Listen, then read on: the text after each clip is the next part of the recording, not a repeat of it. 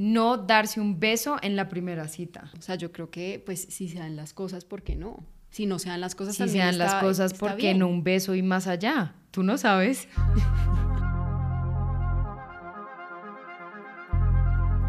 Bienvenidos a este podcast sobre la vida, sus aventuras y la cabra loca que todos llevamos dentro. Somos Raquel y Maristela, dos hermanas con mucho que decir. Hola a todos, bienvenidos a un nuevo episodio de Dos Cabras Locas. En esta ocasión vamos a hacer algo un poco distinto, Raquel. Vamos a hacer ranking de consejos amorosos de la época de nuestros abuelos, que en mi caso sería la época de mis papás, porque mis papás podrían ser mis abuelos. Entonces, pues vamos a rankearlos bajo una escala que yo me inventé, muy divertida. Pero antes, antes de empezar, quiero preguntarte, Raquel, ¿cuál es el peor consejo o el consejo más retrógrada que has recibido en tu vida amorosa? Bueno, yo creo que que me acuerde, que me acuerde, creo que el consejo que le dan a todo el mundo de el hombre tiene que pagar, siempre. O que el hombre tiene que pagar en la primera cita, Cita. por ejemplo. Em, y eso, yo en las citas que he salido siempre miraba como, si no pagaba era como Red flag para un ti. red flag grande. Pero obviamente uno crece y se da cuenta que es una estupidez. Pero así súper retrógrado que no sé, no, no tengo. ¿Tú? Creo que yo sí tengo la historia ganadora. Entonces, para los que han estado escuchando el podcast desde el episodio número uno, de la creadora de ¿Te imaginas tu cara en el cuerpo de tu hermana? Tenemos ningún hombre te va a ver como una esposa porque actúas como un hombre. Ah, y caminas como un hombre. Exacto. Me acuerdo, sí. Entonces el consejo que me dio esta amiga de mi mamá era que básicamente ella decía como es que tú actúas como un hombre más, entonces por ende tus amigos hombres simplemente te ven como un hombre más y encima de eso caminas como un hombre. Bueno, eso sí se lo doy, yo soy muy jorobada, de pronto sí camino, pero no estoy asumiendo que todos los hombres son jorobados. Entonces su consejo era como todos los hombres están buscando una mujer maternal, que los quiera, que actúe como una mamá, básicamente. Entonces el consejo era como tú tienes que dejar de actuar como un hombre más y dejar de como echar chistes y molestar con tus amigos y comportarte como una dama, básicamente, para que algún hombre te vea como una potencial esposa y yo como no estoy buscando esposo. Bye, estoy bien sola. Pero bueno, entonces el ranking, Raquel, para que pongas atención cómo va a ser el ranking de, este, de estos consejos, va a ser de 1 a 5, siendo 1 extremadamente retrógrada, thank you next, 2 grave, 3 ni fu ni fa, 4 normal y 5 me gusta o estoy de acuerdo. ¿Listo? Listo, espero que no se me olviden. Memorizados, memorizados. Memorizados. No vayas a mirar mi pantalla. Ok, ok. Entonces, fuímonos. El primero justo es el que tú misma nombraste. El hombre siempre debe pagar la primera cita. Ay, yo creo que ese es ni fu ni fa. O sea, yo creo que si lo paga bien y si no, pues también. Pero tú Bueno, estás tú- esperando que te paguen. Sí. Lo peor es que yo sí estoy esperando. O sea, yo soy súper equitativa. una 50. retrógrada acá. No, espera, yo soy súper equitativa 50-50. En- O sea, de verdad, como que uno no puede esperar que el novio le pague todo. No, Pero- estamos hablando primera cita. Te Pero no sé por qué en la primera cita, y esto sí puede ser como que uno pues lo adoctrinaron así, pero, pero yo pensaría que en la primera cita... eh, El man tiene que pagar. Sí, lo cual, lo cual lo que, te- pues, o sea, no es, un, no es como un, como, ay, no pagó, entonces no va a salir más con él, sino que sí digo como, qué interesante, no pagó, porque todos los hombres normalmente pagan. O sea, O es sea, un- no lo veo como algo malo. lo ves normal. Sí, normal. Em, yo tengo un plot twist aquí que me puse a pensar. Si son dos hombres, ¿quién paga?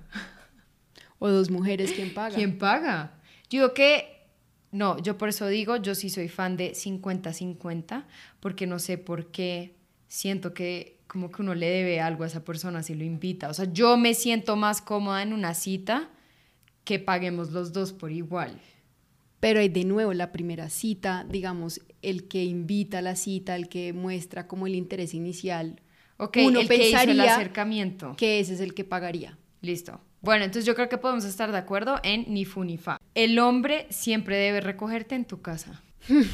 Este, yo creo que mientras el hombre pueda, sería chévere que lo puedan recoger aún en la casa, pero pues tampoco uno puede esperar que el hombre lo recoja todo el tiempo.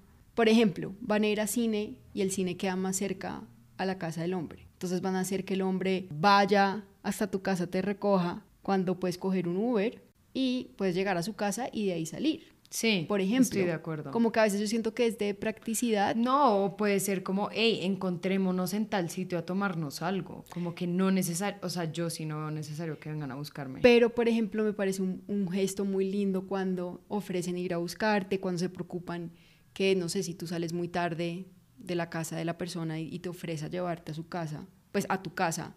Siento que eso es un gesto lindo y al menos yo lo valoro mucho. Te está saliendo de la pregunta. Era, ¿el hombre debe o no recogerte en tu casa? Da el ranking. O sea, a mí me gusta este consejo. A mí me gusta este consejo porque siento que, que es chévere cuando alguien se interesa por cómo recogerlo o por llevarlo a la casa y más en ciudades donde pues La son un inseguridad poco es- peligrosas. Entonces yo estoy, a mí me gusta y si la persona puede y es práctico, me parece bien. Pero bueno, ya se empiezan a poner más interesantes los consejos.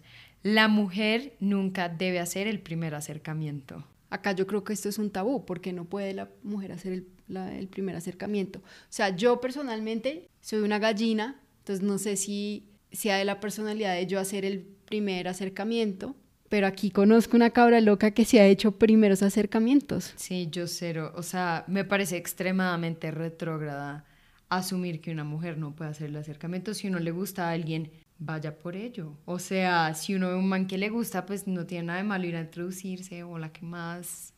Me llamo Maye Gómez, mentira. No le veo nada de malo en introducirse a alguien y como que si uno en verdad le parece a alguien atractivo, porque siempre tenemos que esperar que el man haga algo por uno, como que siempre pienso, ¿qué tal que uno le parezca lindo a alguien y uno no me toca esperar a que el man venga a salvarme, o sea, a lo Cinderela, que el man venga y me busque? Como que eso literalmente no tiene sentido. Uno debe ser empoderado y decir, yo quiero hablarle. ¿Y qué es lo peor que te pueda pasar? Que la persona no esté interesada o no muestre como interés como romántico contigo y ya avanzas con tu vida. O sea, yo siento que lo peor que te puede pasar es literal que te digan como, no estoy interesado. Bueno, en conclusión, creo que podemos rankear ese en extremadamente retrógrado. Bueno, el siguiente, no darse un beso en la primera cita. O sea, yo creo que, pues, si se dan las cosas, ¿por qué no? Si no se dan las cosas, Si se dan las cosas, ¿por qué no un beso y más allá? Tú no sabes. Em, yo no sé, el beso es clave. O sea, si yo me doy un beso con alguien en la primera cita y no me gustó el beso, creo que no habría segunda cita. Entonces creo que el beso es como la prueba de calidad. Mucha de tu química con la otra persona, yo creo que el beso es muy importante. Sea, imagínate, yo he escuchado a esa gente que hasta que no se casa no se da un beso. Y es como que tal uno esperar a casarse y darse un beso y que sea la vaina más asquerosa de tu vida, ¿no? Qué trauma tan salvaje. Yo creo que no hay malos besadores. No, Raquel, Yo creo No. que hay personas que necesitan práctica. ¿le darías una oportunidad a un mal besador porque crees que con el tiempo lo vas a enseñar a dar mejores besos? Si me parece una persona interesante, sí. O sea, si es mal besador y no es interesante, no, pues nada. Debo decir que yo le he dado la oportunidad a malos besadores y no. Y nunca hubo mejoría. Y fue súper traumatizante porque ya después llega un punto en el que era como, de verdad, no le quiero volver a dar un beso a esta persona. Y no sabía cómo decirlo porque ya había pasado mucho tiempo. Entonces era muy... que le iba a decir a los seis meses, oye, tus besos son asquerosos. No, pues no, ya no podía hacer nada, me tocó asumirlo. Menos mal eso no se dio por otras cosas, pero nunca... O sea, piensa también lo difícil que es decirle a alguien como, oye, en verdad das besos muy feos. Eso tampoco es tan fácil. Y para que llegues a ese punto de la relación tiene que haber mucha más confianza. O sea, tú no vas a decir a un man la tercera cita. Bueno, yo de pronto sí le diría a un man como, podrías no zamparme tu lengua de esa manera, gracias. Sí, sí, ahora que lo pienso, yo creo que esa parte es complicada. Pero sigo bajo mi teoría de que no hay malos besadores, sino falta Gente no práctica. entrenada, gente no Gen- entrenada. y más que no, es como cada persona le gustan besos diferentes. Entonces, de pronto a esa persona le gustan besos de cierta manera, a la otra de otra manera. Entonces, es más como De, pro- comunicas. Raquel, de pronto ese mal besador encuentra su mala besadora y se entienden entre ellos. ¿Qué tal que uno sea mal besador? O sea, yo juzgando a este pobre man que él es mal besador, ¿qué tal que yo sea el problema? Uno Sí, no es sabe, o sea, relativo. en rankear besos es muy difícil decir como, ah, es que yo soy muy buena y el otro es muy malo. Eso en verdad es imposible de saber, pero bueno, creo que podemos concluir que ese es extremadamente retrógrada. Hagan lo que quieran hacer en su primera cita, sean libres, todo con protección, obviamente, porque las enfermedades de transmisión sexual existen, existen y se pegan. y se pegan fácil. Siguiente, no discutir sobre política u otros temas sensibles. Eso me parece una estupidez. O sea, uno debe poder discutir sobre todo tipo de, de temas con la pareja. Mejor dicho, esto es como el beso. O sea, esto es la otra prueba de calidad que uno necesita para saber si esa persona, o sea, tipo en temas políticos, qué tal que uno salga con un man y el man sea como, me encanta, admiro lo que está haciendo Putin, o me encanta tal político que uno es como, uy, socio, no me haga eso. O sea, un man, de verdad yo salgo con un man que sea, no sé, bueno, admiro a Hitler, algo así, como alguna vaina política ya, o algún, o tipo esa gente que es como, que, como religiosa, pero llevado a un extremo. O también el ateo llevado a un extremo, que es como, ¿se pueden calmar, por favor? Yo creo que son cosas diferentes, como discutir de política, que no se pueda discutir de política y que eso sea como un consejo versus pues que la persona tenga una ideología política o, sea religioso o no sea religioso, que no hagan, pues que no encaje con tu ideología y con tus creencias, pero que tú puedas hablar abiertamente de política o de cualquier tema, eso para mí me parece muy importante, porque tú conoces a la persona, lo que si tú no discutieras de política y no te das cuenta que esta persona no hace, no se alinea con tu ideología política, jodidos. Claro, por eso digo, el beso hablen de política, hablen de religión, hablen de cuánto, bueno, se quieren casar, quieren tener hijos, todos esos temas. Mentira, sale el man asustado. Uno lista, uno checklist. ¿Usted se quiere casar? ¿Usted quiere tener hijos? ¿Se haría una vasectomía? De relaciones pasadas, por ejemplo. Uh, ¿cómo no saber que es un loqueto? Eso a mí me trauma mal. O sea, mi mayor trauma es como uno no tiene ni idea si el man fue un loco con las demás novias y como que uno es la nueva víctima porque uno no tiene ni idea del pasado de la persona. O sea, tu futura pareja pudo haber sido básicamente un loco con la novia, con todas las exnovias. Por eso es que digo que no deberían haber temas prohibidos. Uno sí debería, obviamente no en la primera cita, zamparle ahí una lista larga de preguntas, sino poco a poco, en los primeros meses, pues uno ir conociendo, preguntando las relaciones, preguntando pues cómo maneja la plata, qué piensa de la religión, qué piensa de tales y tales cosas, porque pues uno no sabe, si uno no pregunta, pues más adelante dos años de relación y te vas a dar cuenta que hay muchas cosas que no se alinean. Y por ejemplo, estuve hace poco en un shower y hacen cursos de matrimonio si tú te quieres casar por la iglesia y ahí salen esas preguntas. Y hay personas que en esos cursos se separan. Se separan porque se dan cuenta después de dos años o tres años que hay muchas cosas pues que no se alinean. Entonces todo parte de la conversación y no deberían haber temas censurados. Pero yo estoy en desacuerdo contigo. Yo, próxima cita que tenga, si algún día estoy soltera, llego con mi lista desde el primer momento. Yo no voy a estar perdiendo tiempo, le pregunto, ¿usted quiere tener hijos? ¿Sí o no? Si la respuesta es sí, quiero tener 15, le digo, te deseo lo mejor en tu vida, que estés muy bien. O sea, eso son cosas que de uno no debe tener súper claro y puede avanzar con su vida. Ranking de este extremadamente retrógrado. ¿Estamos de acuerdo? De acuerdo. Esperar hasta el matrimonio para tener sexo. Creo que esta también es personal. Entonces no voy a decir que sea muy retrógrada o no, porque creo que eso es muy personal a la persona y, y literal puede que nosotras estemos de acuerdo, puede que otras personas no estén de acuerdo y no podemos decir que alguien es extremadamente retrógrado porque pues piensa que ese consejo es válido. Entonces puede que alguien decida no tener eh, sexo antes del matrimonio y ni siquiera sea por un tema religioso, es porque realmente quiera, sí, porque, exacto, es porque realmente quiera. Entonces por eso digo que es muy personal. Raquel está acá siendo políticamente correcta. No me gustan las cabras locas políticamente correctas. Mi opinión personal es extremadamente retrógrado porque siento que es como el beso, o sea, hay un dicho, ¿no? Que es como ni siquiera es un dicho, pero tú no compras un carro sin antes probarlo, entrar en él, darle un par de paseos y después dices, me convencí de este carro.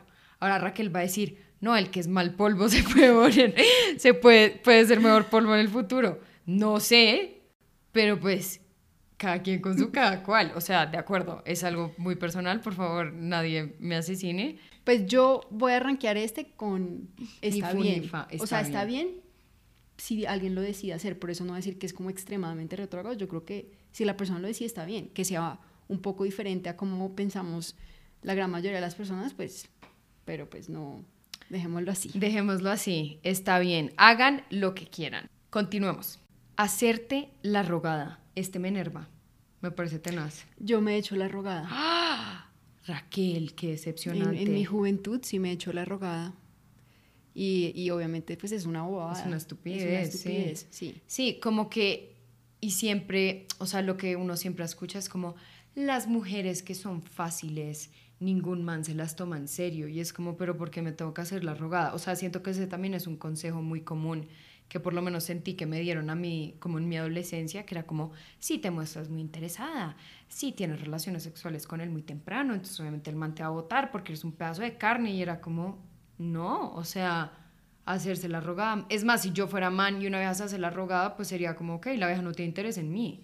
O sea, uno porque no es proactivo. O sea, yo creo que yo soy el otro extremo. O sea, a mí alguien me gusta, me aseguro de que esa persona literal sepa como, hey, me gustas. Creo que es una actitud de, de adolescente hacerse la rogada, pero también creo que alguien se puede hacer la rogada o puede que la persona lo perciba como, como una mujer rogada porque de pronto no esté muy segura que el, como de la relación o que él mantenga buenas intenciones. De pronto por alguien también podría hacerse la rogada. Pero digamos, y yo siento que este consejo la gente lo sigue usando, como esa gente que es como, si te dejo hablar dos horas y te responde cada dos horas, entonces tú le tienes que responder cada tres horas, porque si le respondes a los cinco minutos, entonces pues gravísimo. Si sabes como ese tipo de inmadurez es cero. O sea, yo le respondo a alguien cuando cojo mi celular y lo veo.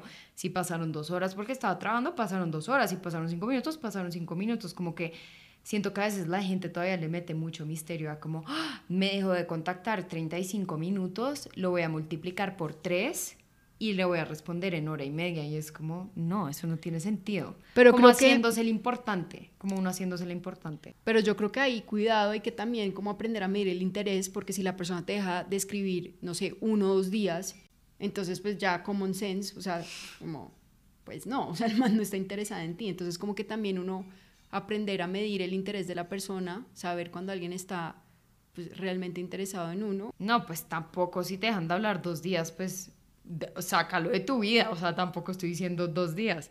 Cuéntenos ustedes cuál ha sido el consejo más retrógrada que han recibido y nos veremos en un próximo episodio.